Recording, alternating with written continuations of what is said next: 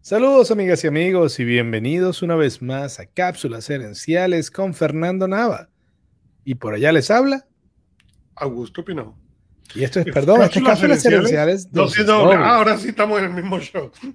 Eh, es que acabo de terminar de grabarlas de la semana que viene. Entonces todavía estoy con el guion en la cabeza. Eh, saludos Augusto, ¿cómo está la temperatura allá por la Nueva Jersey? Mira, por la Nueva Jersey empezó a calentar. Esta empezó la semana muy fría, la verdad, terriblemente fría. Pero ahorita estamos a 35 grados. Yo estuve afuera, claro, estábamos a 7 Fahrenheit, ¿no? Y a 35 se siente calientito, esa es la verdad, ¿no? sí, bueno, eh, yo esta mañana eh, habían 21 centígrados. Celsius. Eh, pero ya al mediodía, pues se había eh, enderezado la, realidad y estaba ya en 31. Eh, Así que bueno. Bueno, esto es Cápsulas Esenciales Dosis Doble, la evolución de mi programa de radio y podcast Cápsulas Esenciales, en el cual comparto cinco cápsulas semanales de lunes a viernes de más o menos 5 a 7 minutos en temas de gerencia, eh, desarrollo personal, productividad personal y temas inspiradores como el de esta semana. Eso evolucionó a cápsulas gerenciales dosis doble de la mano de Augusto como nuestro gurú tecnológico. Eh, cada vez que yo digo algo de eso, se cae algo. Vamos a ver si hoy ocurre. O si, er, o si eso eran cosas del, del, del 2021. Eh, y el problema del 2022 es que en español es muy bueno porque es el 2022, pero en inglés es 2002, que suena como el 2020 o 2022, que suena como el 2020 otra También. vez. Sape, ¿no? Que eso sí no queremos nada. Está, eso es correcto, eso es correcto. Pero bueno, pueden encontrarnos en LinkedIn, en YouTube, en Facebook, en Instagram. Y sin más eh, preámbulo, bueno, ¿ves? Ahí, sin más preámbulo, voy a llegar a otro preámbulo. Que es que me acabo de dar cuenta que la palabra preámbulo existe, pero no recuerdo que exista la palabra ámbulo. En español. Correcto. En español. A menos que yo ambule, por ande, ande, por ahí ambulando, pero no, no es lo mismo. No, no. Pero bueno, habiendo hecho un preámbulo acerca del ámbulo, vamos con el tema de la semana, que es cuatro historias de aguante y éxito de personas famosas. Em, y la primera es la de Jim Carrey. Eh, saludos a Patricia que se va conectando ya desde, desde el futuro, desde Australia. desde el futuro. Allá son las, bueno, imagínate que para, para Patricia son las once y media de la mañana del viernes. O sea, ya es casi fin de semana. Ya, lleva la mitad del fin de semana, exacto, ya está lista. Ok, la historia de Jim Carrey. Jim Carrey eh, le gustaba la comedia desde niño. cuando él tenía como 7 u 8 años, el show de comedia más famoso se llamaba el Carol Burnett Show. Y él tenía como 7 u 8 años y él envió su currículo al show porque él le encantaba la comedia desde chamo. Era tan inquieto y, y tan obsesionado con la comedia que en el colegio él se ponía como a hacer su show en clase. Y esto interrumpía evidentemente las clases. Y, fue tal así que eventualmente los, profesores del colegio, del salón, hicieron un trato con él, donde si él se quedaba tranquilo y callado durante la clase, le regalaban los últimos 10 o 15 minutos de la clase, de, de la última hora del día, para que hiciera su rutina y contara sus chistes. Eh, lo cual me parece súper entretenido porque estaba desde muy chamo ejerciendo lo que era sin lugar a dudas un, sudón, ¿no? cuando Jim Carrey tenía 15 años, el papá pierde el trabajo y eh, a la vez, digamos en, en, unas fechas cercanas, la mamá se enferma. Y por supuesto todo esto junto tira a la familia en, en crisis durante la enfermedad de la madre, Jim Carrey le contaba chistes para alegrarla, pero la parte económica mm, eh, estuvo muy mal, tanto que tuvieron que mudarse de, Toronto a otra ciudad. Em, Y en el peor momento de la crisis llegaron a estar viviendo en una van, en una camioneta, en el patio de unos familiares. Eh, eventualmente la crisis pasa, ellos vuelven a Toronto, consiguen trabajo. Y ahora, pues, eh, en este momento Jim Carrey, eh, además, también, perdón, se me olvidó decir, cuando él tenía 15 años, que pasa esto de la crisis económica, es también cuando él hace su primera presentación en vivo en un club de comedia en Toronto. Entonces, en el mismo año en que, en que el padre pierde el trabajo y la mamá está enferma, él hace su primer show y fracasa estrepitosamente en, eh, en, su intento de ser comediante en vivo.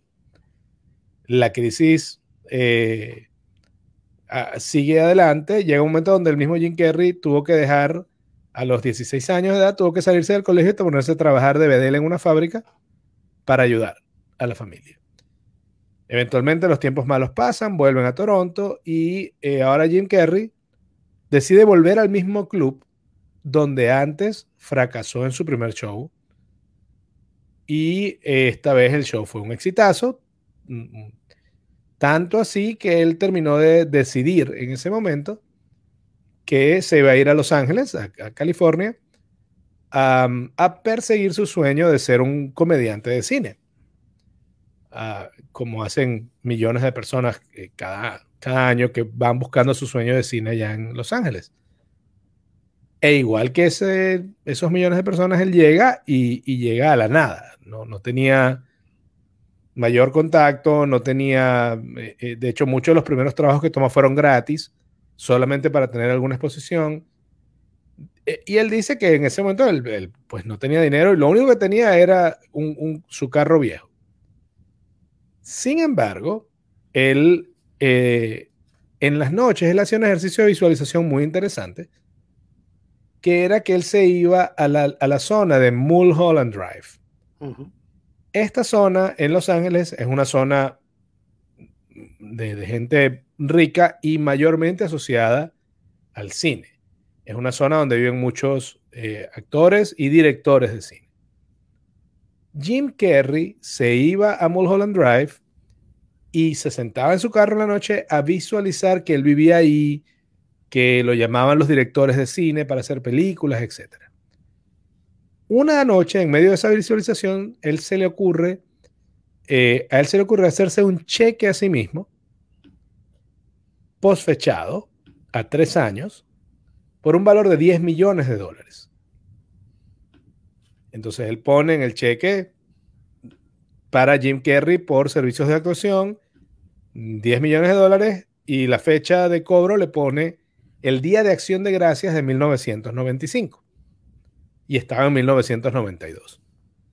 Durante esos tres años, él sigue trabajando, eh, haciendo cada vez más, teniendo cada vez más éxito, eh, eh, consiguiendo más papeles y más roles, y, e, e incluso cuando sufría obstáculos o tenía, eh, digamos, eh, bueno, eso, tenía algún contratiempo o tenía alguna, perdía algún trabajo, él volvía a mirar el cheque. Él cuenta que él siguió haciendo la visualización y ahora además él miraba ese cheque, porque ese cheque era algo que él se quería poder pagar a sí mismo con su dinero de la actuación. En 1994, si me lo recuerdo, graba Ace Ventura, sí, en el 94, graba Ace Ventura, que fue su primera película famosa. Ah, luego graba La Máscara y eh, pocos días antes de la fecha del cheque, Día de Acción de Gracias de 1995, le ofrecen eh, prácticamente casi 10 millones de dólares, creo que fueron 8 y algo, por protagonizar Dumb and Dumber. Entonces, este cheque que él fue visualizando y viendo todos los días, no, solo él visualizó y, plasmó esa visualización en un papel y lo usó a diario para, motivarse. Y eh, así pues, eventualmente logró cumplir la meta. Eh, y de hecho se convirtió, pues, por supuesto, en uno de los comediantes más ah, prolíficos de los últimos 30, 40 años. Em, él, cuenta esta historia incluso con Oprah. Y el, cheque original él lo puso en el, en el ataúd de su padre cuando su padre murió. Entonces, e, esa es la primera historia que compartimos y es porque, de nuevo, el título es Personas famosas con historias de aguante y éxito. Él, en el mismo año que se enferma el padre, que se enferma la madre, que despiden al padre y que él fracasa en su primer intento de comedia en público, pudo haber dicho, no, no, no, no voy a intentar más esto. Y sin embargo, no fue así. Siguió intentándolo. Uh, lo vuelve a intentar incluso en el mismo sitio en el fracasó, se va a Los Ángeles, lo intenta eh, al principio muchas veces sin sueldo, pero al tener clara esa, esa visión, que esa visión que él tenía era tan clara, que eso le daba, yo creo, energía para seguir cada vez más em, trabajando para, para lograr eso, para lograr eso que estaba queriendo lograr. Esa es la historia de Jim Carrey. Y a mí me encanta la historia de, Jim Carrey y me gusta cuando la traemos aquí en el show porque pensamos y vemos estrellas como, como Jim Carrey y pensamos en, en, la facilidad. Bueno, obviamente sí, desde el momento que fueron famosos, son famosos, tienen éxito, son cómicos, pero rara vez vemos o escuchamos de esos inicios, ¿no? Y, como coach, yo no, yo, le, mucha gente, esa visualización, ese enfoque es muy importante, es que es vital. Si tú no creas esa visualización y no creas ese enfoque a donde vas, no tienes manera de llegar. Y lo otro que me gusta de esa historia es, él se había escrito un cheque por 3, 10 millones y recibió un cheque por menos, 8 millones, 9 millones. Pero en vez de decir, ah, bueno, fallé el objetivo, porque yo me hice un cheque de 10 y este cheque es de 8. Fallé el objetivo. En cambio, para él se convirtió en un momento de celebración, cosa que yo como coach me toca trabajar mucho con la gente, que se pone sus objetivos y llegan cerca y en vez de celebrarlo cerca que llegaron, tiran todo por la ventana porque, bueno, pensaban hacer 10 millones y hicieron 8 millones nada más. No, totalmente de acuerdo. En, Y, ojo, y cuando tú sumas, eh, eh, quizás no llegas a 10 ni siquiera con las dos películas anteriores, pero vamos a estar claros, son 8 millones de dólares. Y sobre todo es el despegue de una carrera y es innegablemente, aun cuando la meta no fuera alcanzada en número, es alcanzada en esencia. Porque es sencillamente tener el tipo de éxito que le permite hablar en esos números. Correcto.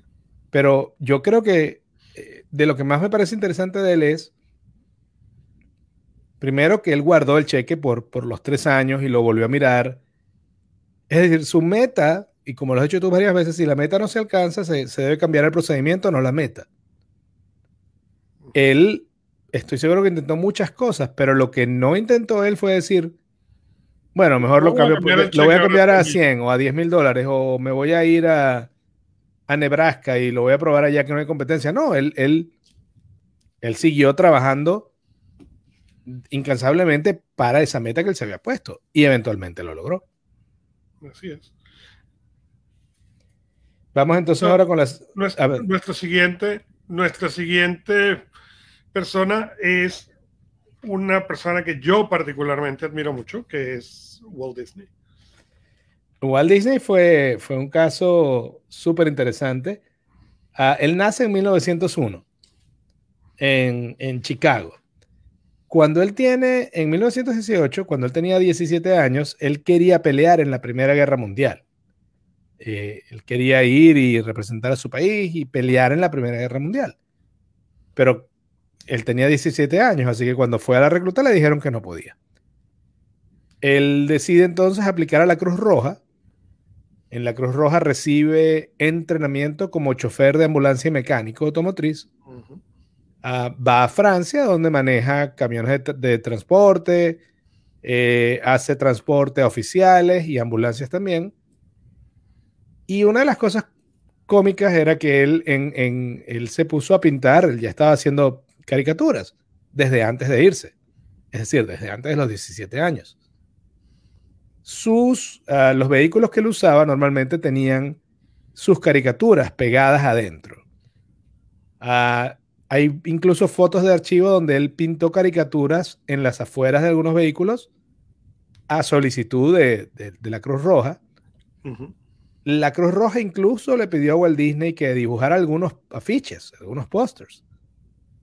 Y estando allá en la Primera Guerra Mundial, la revista Life compró algunas de sus caricaturas también. Caricaturas a, retratando lo que era la vivencia de la Primera, primera Guerra Mundial. Correcto. Por cierto, un compañero de Walt Disney en las clases de mecánica fue Ray Kroc. Esa historia no la sabía. Creador de McDonald's. Los dos estaban juntos en esa experiencia de haber pasado el aprendizaje por la Cruz Roja. Eso sí no lo sabía yo, tú. El fundador de McDonald's. Em, cuando termina la guerra, él vuelve a Estados Unidos y pues su primer trabajo es como caricaturista en un periódico. Donde lo corrieron por falta de imaginación. Lo votan porque supuestamente tenía falta de imaginación al, señor Walt Disney. Eh, sigue adelante, en el 22 crea su primera empresa de animación junto a uh, Up Iworks, súper famoso caricaturista también. Eh, empiezan a tener éxito em, y crean, bueno, primero hacen unos, en ese momento hacen unos, ellos compran una cámara usada que debe haber costado todo el dinero del mundo, porque estamos hablando de 1922 un equipo de cine era algo así como la NASA. Eh, empezaron a hacer comerciales de animación para cines en la ciudad y también en ese momento crearon un piloto para una película que combinaba acción real y caricaturas, que esto era increíblemente avanzado. Cosa que no se veía, correcto. Una empresa de distribución cinematográfica engaña a Disney y a iWorks y les roba los derechos del corto. En 1923 el estudio quiebra y Disney se muda a California intentando seguir el sueño de, hacer cine. Allá abre un nuevo estudio, esta vez tiene otra vez a Up Iworks y también recluta a su hermano, Roy Disney. Roy Disney era como el, el, digamos, el administrador. Up Iworks y Walt Disney eran los creativos.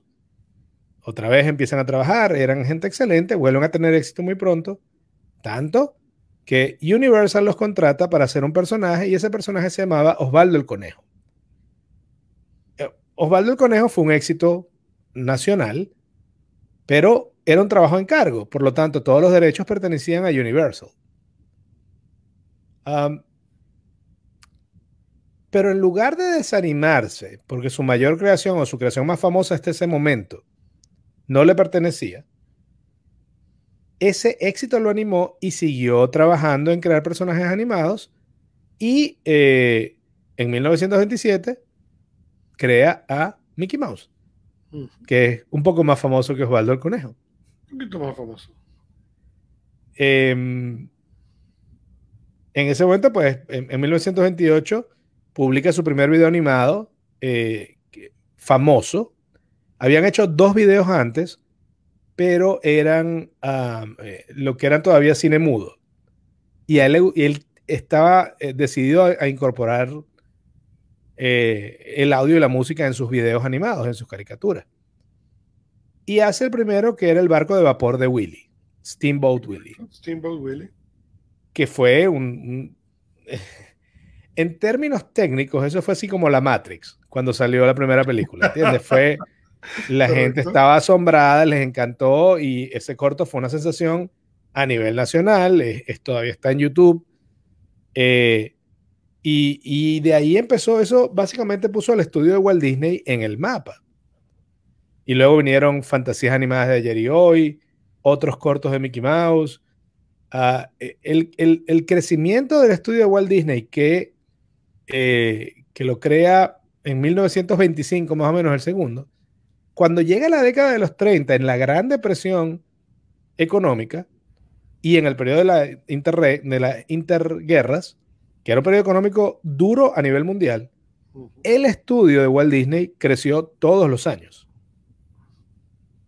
Em, si analizamos la su historia, contratiempos tuvo. No, no se le permitió ser soldado. Cuando empezó a trabajar de caricaturista a, sueldo, lo, lo votan por falta de imaginación. Cuando hace un primer piloto de, una película animada combinando acción real, le roban los derechos. Cuando tiene su primer éxito grande, legalmente no es suyo porque pertenece a Universal.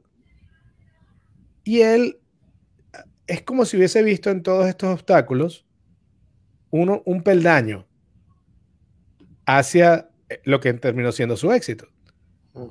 o, sea, termina siendo Walt Disney un imperio de imaginación con parques, eh, películas, eh, increíble. Pero es, es el resultado de haber visto los, cada obstáculo como no era por aquí, no era por aquí, no era por aquí, ¿qué hago ahora?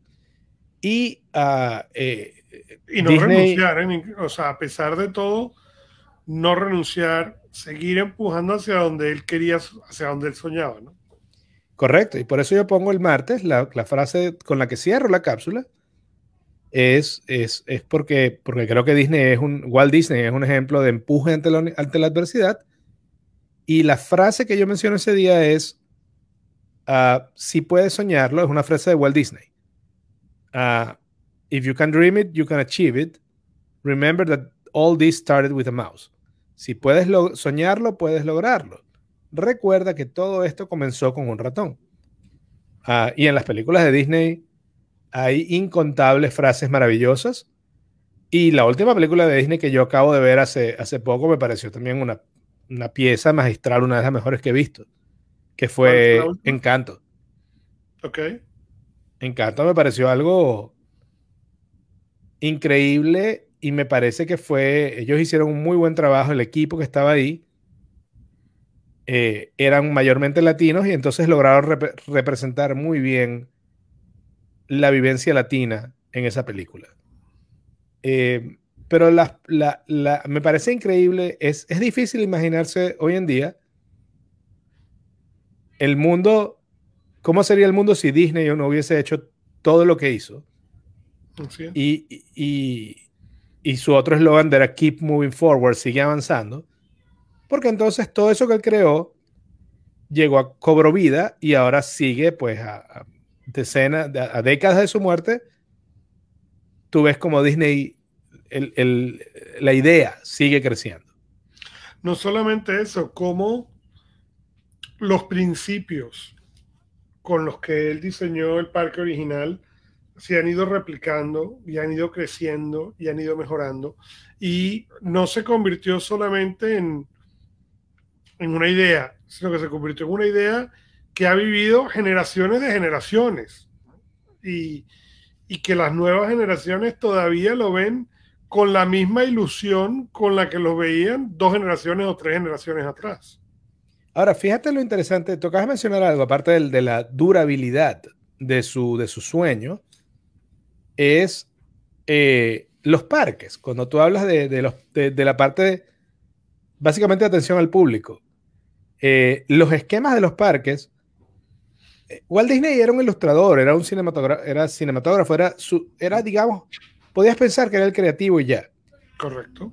Pero él iba más allá, él quería maravillar a la persona que estaba en contacto con sus películas o con sus cortos y tenía la misma, el, mismo apunte eh, hacia, hacia los parques.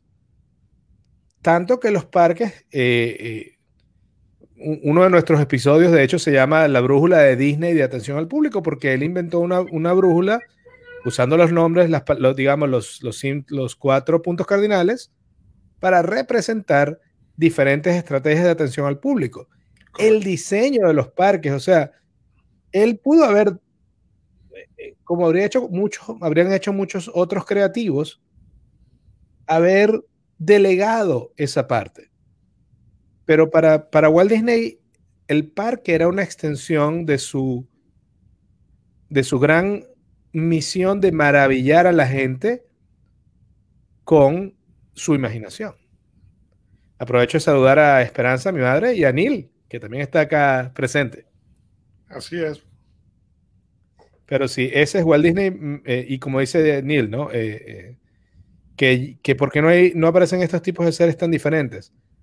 Yo, yo creo que sí. Yo, yo creo que sí aparecen. Lo que pasa es que muchas veces el, el, el, genio de estos personajes no se ve hasta después, ¿no? De hecho, si pensamos en esa época, Walt Disney no se consideraba un genio, se consideraba un loco.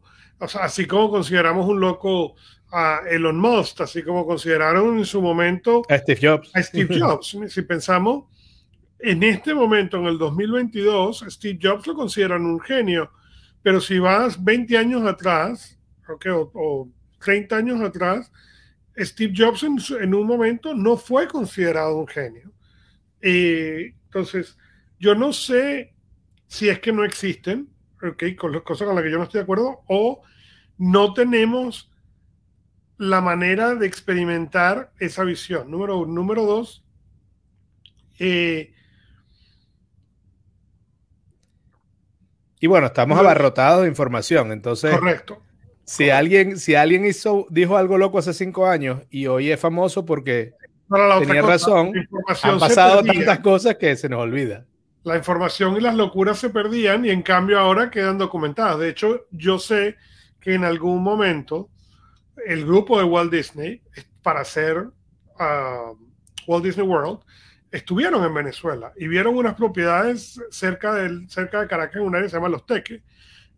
Y parte de la, porque falló el estudio y nunca se hizo en Venezuela, fue porque la cultura de atención al cliente no era del estándar que estaba buscando Walt Disney.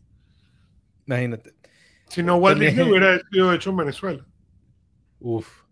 Fue uno de los eh, lugares que se contempló, cerca de los teques.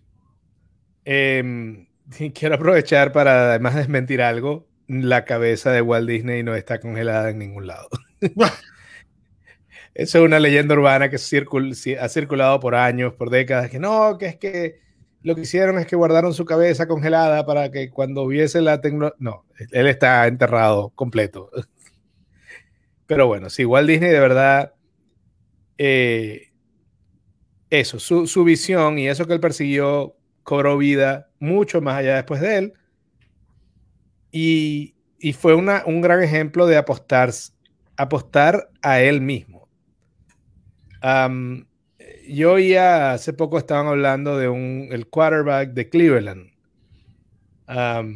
que, y decían, bueno, que, que él apostó a sí mismo y perdió. Pero es que apostar es eso.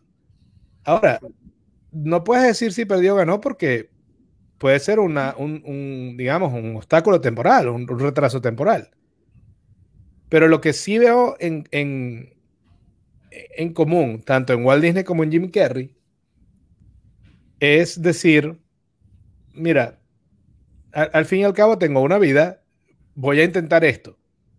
Y, y, lo intentaron, no lo intentaron dos meses, lo intentaron por años. Correcto. No lo intentaron hasta que, hasta que se dieron un golpe, lo intentaron una y otra vez hasta que, básicamente hasta que lo lograron. Y esto de apostar en uno mismo, eh, sin embargo, creo que el mejor ejemplo es el que viene ahora, que es Sylvester Stallone. y esa es una historia que a mí la, es la segunda vez que la discutimos aquí en el show, la leí en su momento y todavía me parte el alma cada vez que la leo me parece una, un... Es, como una especie de, círculo completo del arte imitando a la vida y la vida imitando al arte. Uh, Stallone ah, pasó pues varios años en la oscuridad, él quería ser actor, pero él no era un tipo atractivo. El, el, Stallone cuando nace, de hecho, lo sacan con forceps. Y al sacarlo con forceps le dañan el, eh, un nervio en la cara y por eso él, tiene como un lado de la cara uh, medio caído, ¿no? Evidentemente Stallone no era el galán de películas comparado con los demás actores de ese momento uh, y por lo tanto no conseguía trabajo como en casi nada en cine. ¿Era galán de otoño? No podemos replicar el chiste si no se lo saben, lamentablemente. No queremos el título no, Eh, lo que sí era, era fuerte, así que trabajó como, como portero en, bares por un tiempo, ganando como 100 dólares al mes y ya. Su mayor consuelo era su perro, eh, que era un, un mastín, bicho inmenso de 70 kilos de peso. La situación económica de Sylvester Stallone va cada vez peor al punto que ya no tenía cómo comprarle la comida al perro. E insisto, no era un chihuahuita que le das de comer algo, no, no. Era un perro de 70 kilos. Una noche de invierno, ya sin más opciones, Stallone va con su perro al 7-Eleven de la esquina y con un letrero para vender al perro por 50 dólares. Lo vende por, y lo vende no porque necesita los 50 dólares. Lo vende porque ya no puede mantener al perro. Bueno, él vende al perro y él dice, él cuenta en sus historias que ese día se fue llorando a su casa y se sintió en el punto más bajo de su vida. Poco después de vivir esto, en los meses siguientes, él ve una película, una pelea de boxeo entre Muhammad Ali y un boxeador desconocido. A ese boxeador que se llamaba eh, em, Chuck Webner, tú sabes que los boxeadores tienen sobrenombres. El de él era como el sangrón, porque sangraba mucho en las peleas. O sea, no, ah, no era conocido porque los noquea, no, era conocido porque él sangraba mucho. No es el mejor, no es la mejor referencia a un peleador en un, sobrenombre. Pero bueno, Chuck Webner, la pelea era entre Mohamed Ali y Chuck Webner. ¿Por qué iba a haber una pelea entre el supercampeón mundial y este señor? Bueno, era una pelea básicamente para que, al, para que Mohamed Ali calentara para otra pelea que venía unos meses después. Era, era sencillamente un trámite. Eh, y debía terminar rápidamente en un boxeo, en, un knockout de Ali al señor que sangraba mucho, a Chuck Webner. La sorpresa fue que Chuck, Webner aguantó los 15 rounds contra Mohamed Ali. E incluso Chuck, Chuck Webner noquea, manda a la lona a Mohamed Ali. Mohamed Ali nada más fue tumbado cuatro veces en su carrera de boxeo de 21 años. Para que, tengas la idea de lo inesperado que fue esta pelea. Eh, eh, Stallone ve esta pelea y esto lo, inspira a escribir Rocky. Él se va a su casa, en, en tres días escribe la primera versión del guion le gusta la historia y va a un estudio llamado Chart, of, eh, Chart of Winkler Productions a ofrecerles el guion. El estudio ve el guion, los tipos les gusta el guion y le dicen, ok, mira, sí, te, lo ofrecemos, te lo compramos, te vamos a dar 50 mil dólares por los derechos para hacer la película.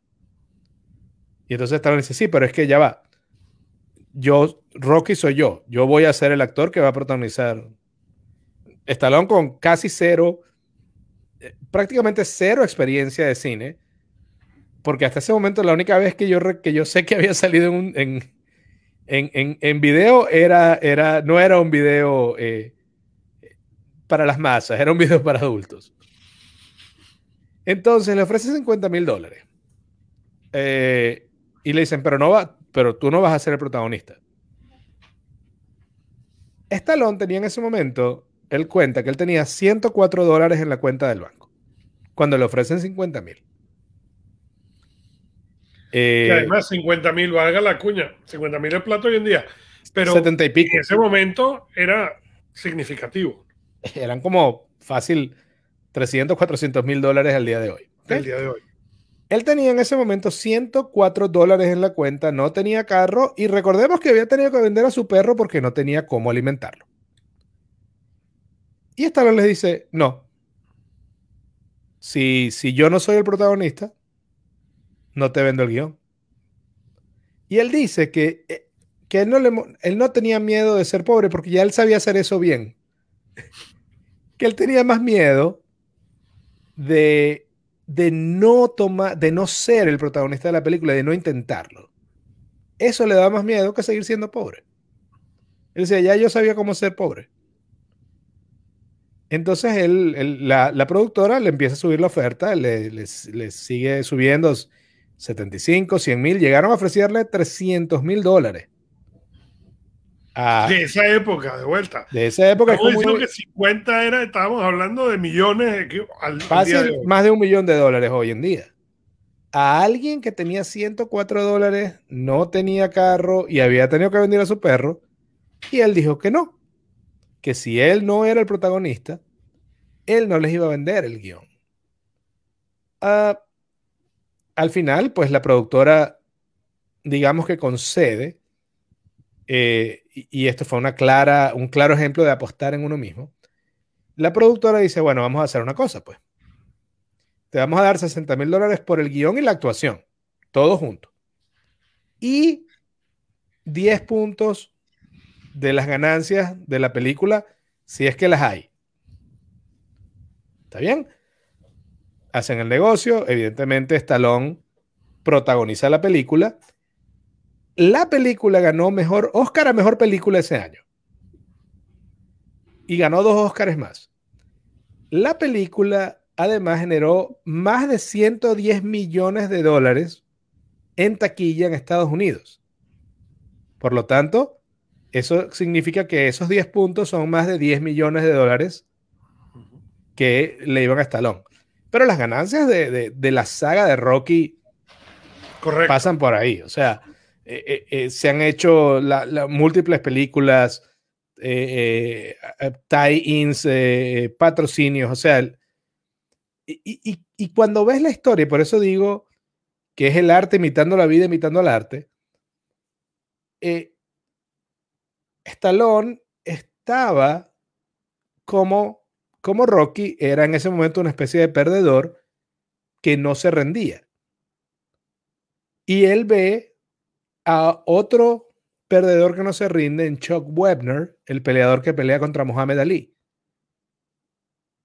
De ahí sale la historia. Y entonces, aun cuando Rocky pierde en la primera película, la, la historia es acerca de Rocky, no acerca de Apolo. Igual que en la pelea de Chuck Webner contra Muhammad Ali, lo que llamó la atención fue el heroísmo de Chuck Webner.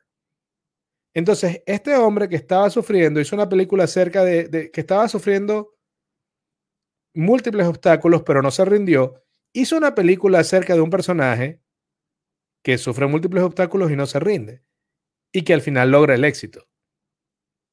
Entonces, no sé si en ese momento quién imita a quién, el, arte a la vida o la vida al arte, pero es evidentemente una historia eh, que para mí, ¿qué significa la saga de Rocky?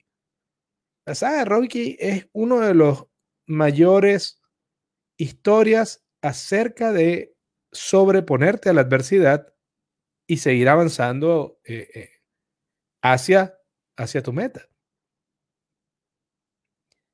Eh, y de hecho, esa, en, la cápsula en esa cápsula yo uso una frase de, la, de una de las películas de Rocky que es pelear un round más cuando crees que no puedes. Eso es lo que hace toda la diferencia en tu vida. Pero sí, la historia de Rocky me parece fascinante. ¿Cuál es tu, tu... Eh, eh, ¿Tienes alguna favorita en Rocky?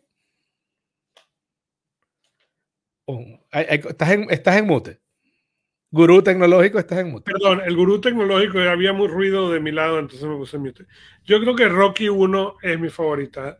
Eh, creo que Rocky 3, la otra, la otra eh, que a mí me gustó mucho. Pero, pero seguro Rocky 1. Eh, Rocky 3 es cuando se muere Mickey. Es contra Mr. T. Sí, ese, no, entonces no, no es. Rocky 4 es la de Rusia. Creo que fue una de las más impresionantes a nivel visual. A nivel visual fue impresionante, sí. Uh, Rocky 5 me gusta mucho que él pierde. Como en Rocky 1. Correcto. Uh, y bueno, también Big Creed y, y, me parece que ha sido excelente, pero sí, Rocky 1 evidentemente es la que más me impactó. Um, es una película lenta, es una película de los 70. Entonces cuando yo la volví a ver me di cuenta que, era el, paso, el, paso o cómo ha cambiado la cinematografía, por ejemplo, si tú ves tiburón, en tiburón pasan como 40 minutos antes de que salga el tiburón. En cambio, hoy en las películas de, de, terror de suspenso, ah, eh, las serpientes en el avión y salen como a los 20 minutos o 15 minutos. Y bueno, pero inclusive si lo piensas, si tú ves la película de Disney del principio, okay, empezaba por los actores y toda esa parte que ahora es el final. Y, y hemos llegado, fue la primera evolución fue moverlas hacia atrás y ahora te ponen cortos o excesos o cosas de la película para que veas, veas los, los créditos, porque si no la gente se iba al cine y no los veía.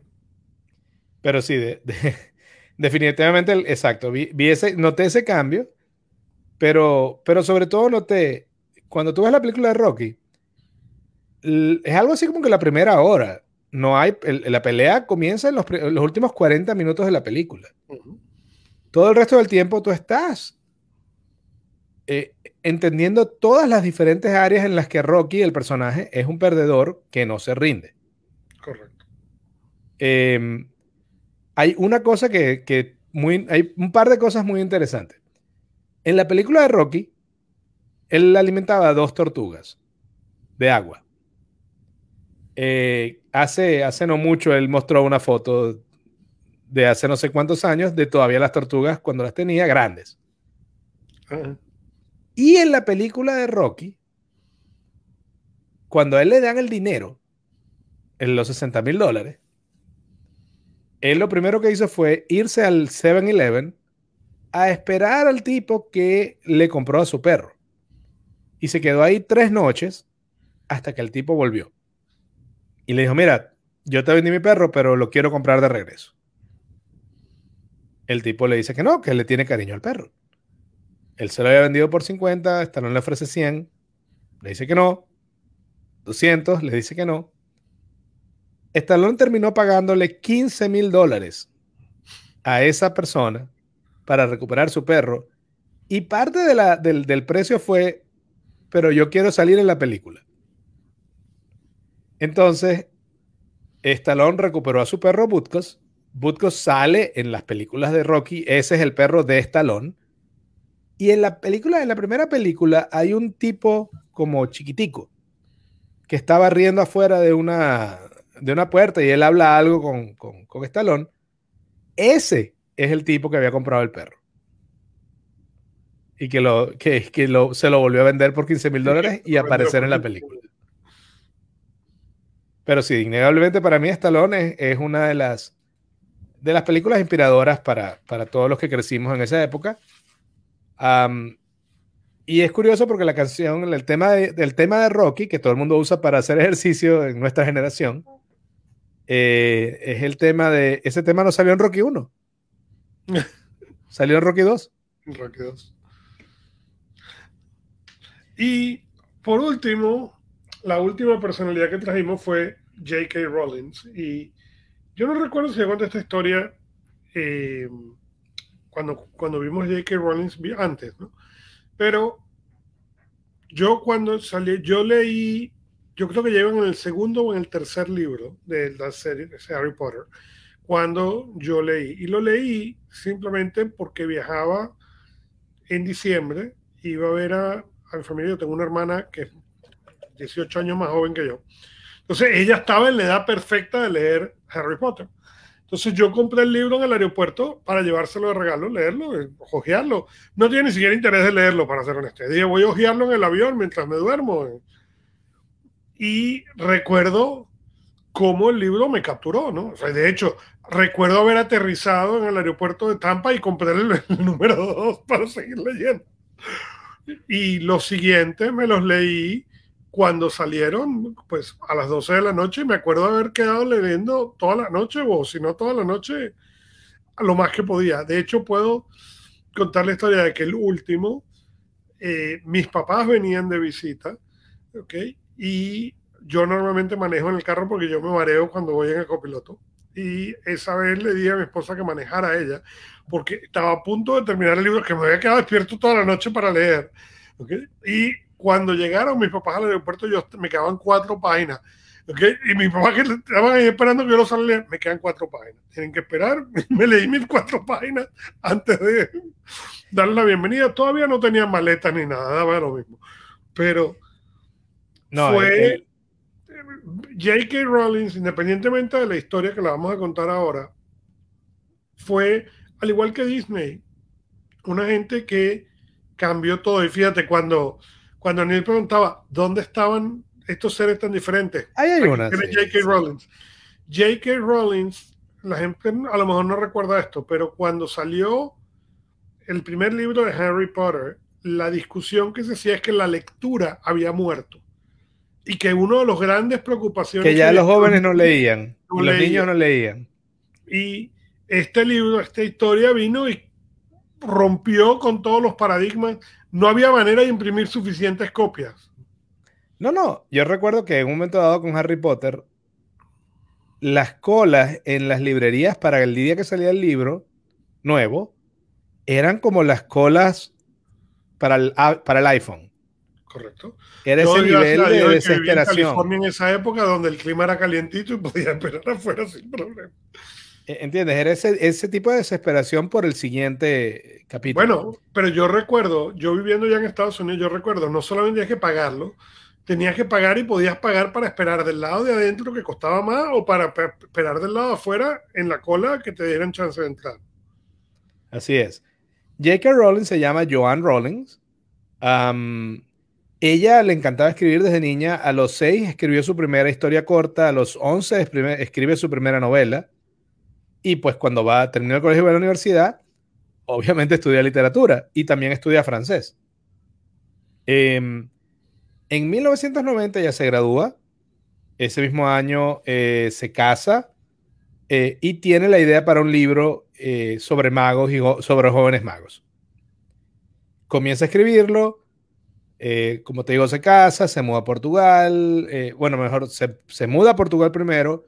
Allá se casa, tiene una hija el matrimonio no fue feliz, se divorcian y ella se devuelve a Inglaterra. Al principio ella quería trabajar como profesora de francés, pero no tenía con quién dejar a la hija ni, ni tenía cómo pagar la guardería. Ella toma entonces en ese momento una decisión que habría sido, y estoy seguro que fue duramente juzgada por mucha gente que la conociera en ese momento, cuando era una desconocida, donde ella dice, mira, yo quiero criar a mi hija y quiero escribir el libro. Y si eso significa que no, que tengo que vivir del desempleo, pues vivo del desempleo. Ella por varios años vivió del desempleo, no tenía cómo pagar un apartamento con calefacción, entonces cuando había mucho frío se iba al café de la esquina, que era un café que abría toda la noche, con la hija y ahí en la calefacción ella escribía. Ella siguió escribiendo el libro eh, en que empezó en 1990, lo termina en 1995 y entre el 95 y el 96, el libro de Harry Potter y la piedra filosofal, el libro por el cual ella había, en parte por la hija, pero en parte por el libro, había decidido, esto es lo que voy a hacer, incluso si significa pasar varios años de penuria económica. Ese libro fue rechazado por 12 editoriales distintas en dos años. Ahí hay, que verle la cara a que tú llegues, porque vamos a estar claros, hoy en día, ah, gracias a Amazon y a Internet, yo puedo publicar el libro yo mismo si yo quiero. Ese no era el caso en los noventas. en los noventas necesitabas una una, editorial que publicara el libro.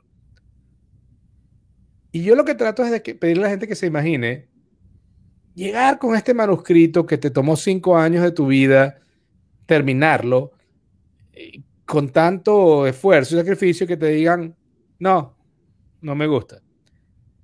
Y te digan eso por segunda vez, y por tercera, y cuarta, y quinta, y sexta, y octava, y novena, y décima, y décimo primera, y décimo segunda vez. Y ella sigue intentándolo. Llega a la editorial número 13 en 1996. Esta editorial se llamaba Bloomsbury.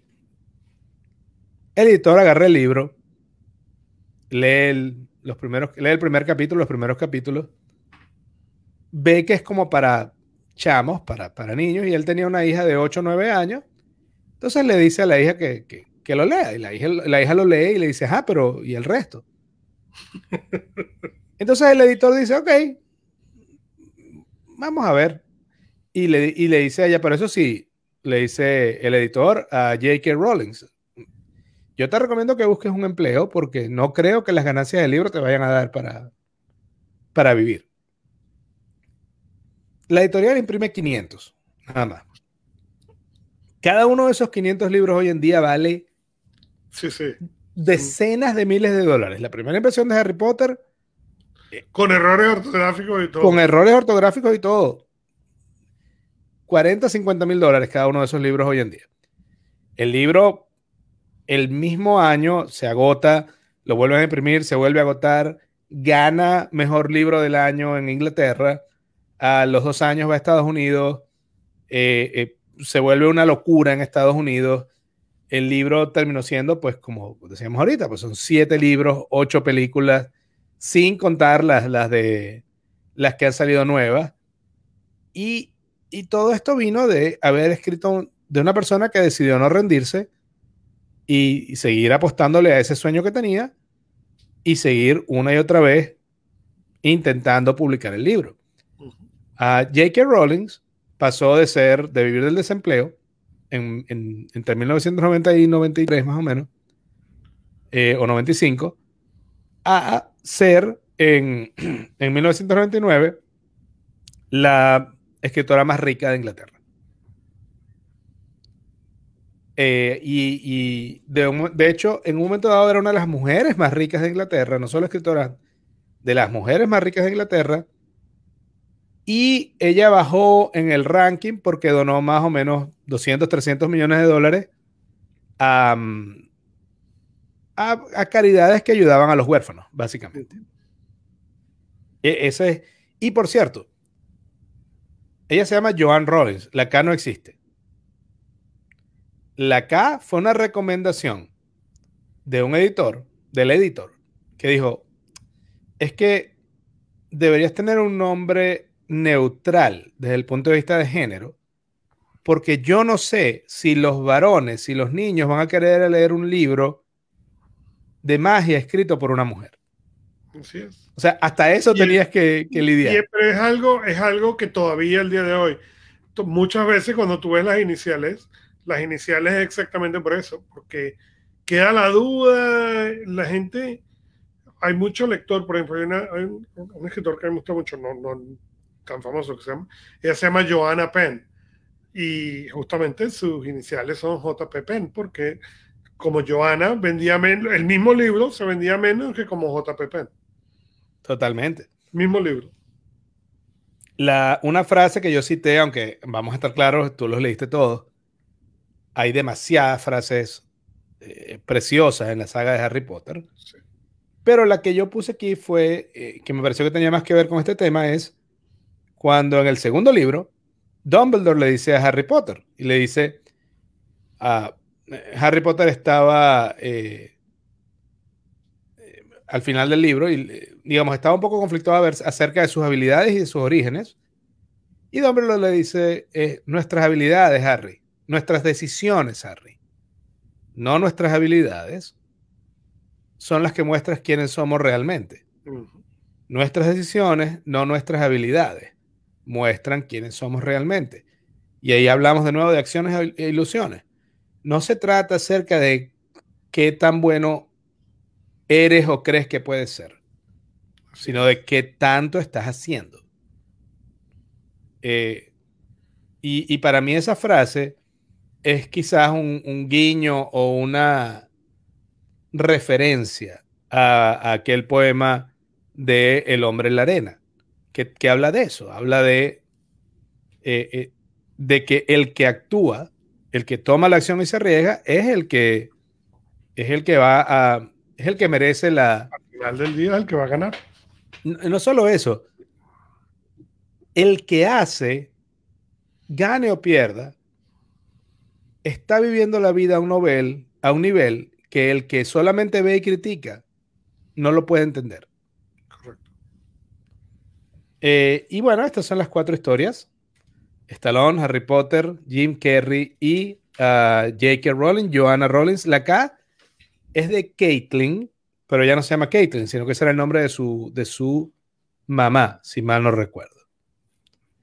Em, ¿Era la mamá o la hija? Caitlin, no recuerdo si era la mamá o la abuela. Creo que era la mamá que se enfermó y la mamá muere como un año antes de que el libro sea publicado. Uh, la, la cap, en, en, en, en, el caso de J.K. Rowling, insisto, siete años después de la literatura vivía de la beneficencia social. Dos años después de eso era la escritora más conocida de Inglaterra.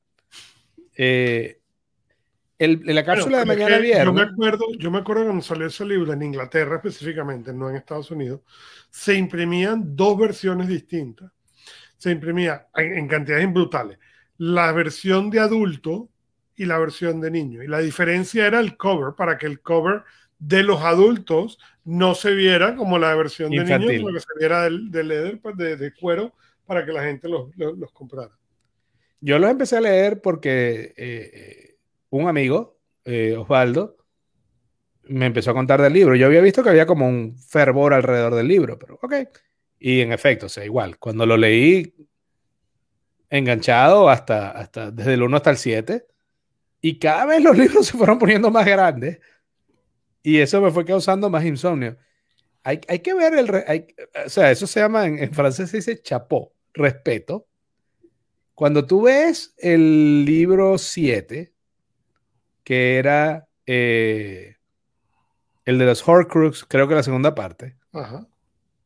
Ese libro debe tener más o menos el mismo tamaño o el mismo número de caracteres que The Stand de Stephen King, que era un libro de 1200 y pico páginas.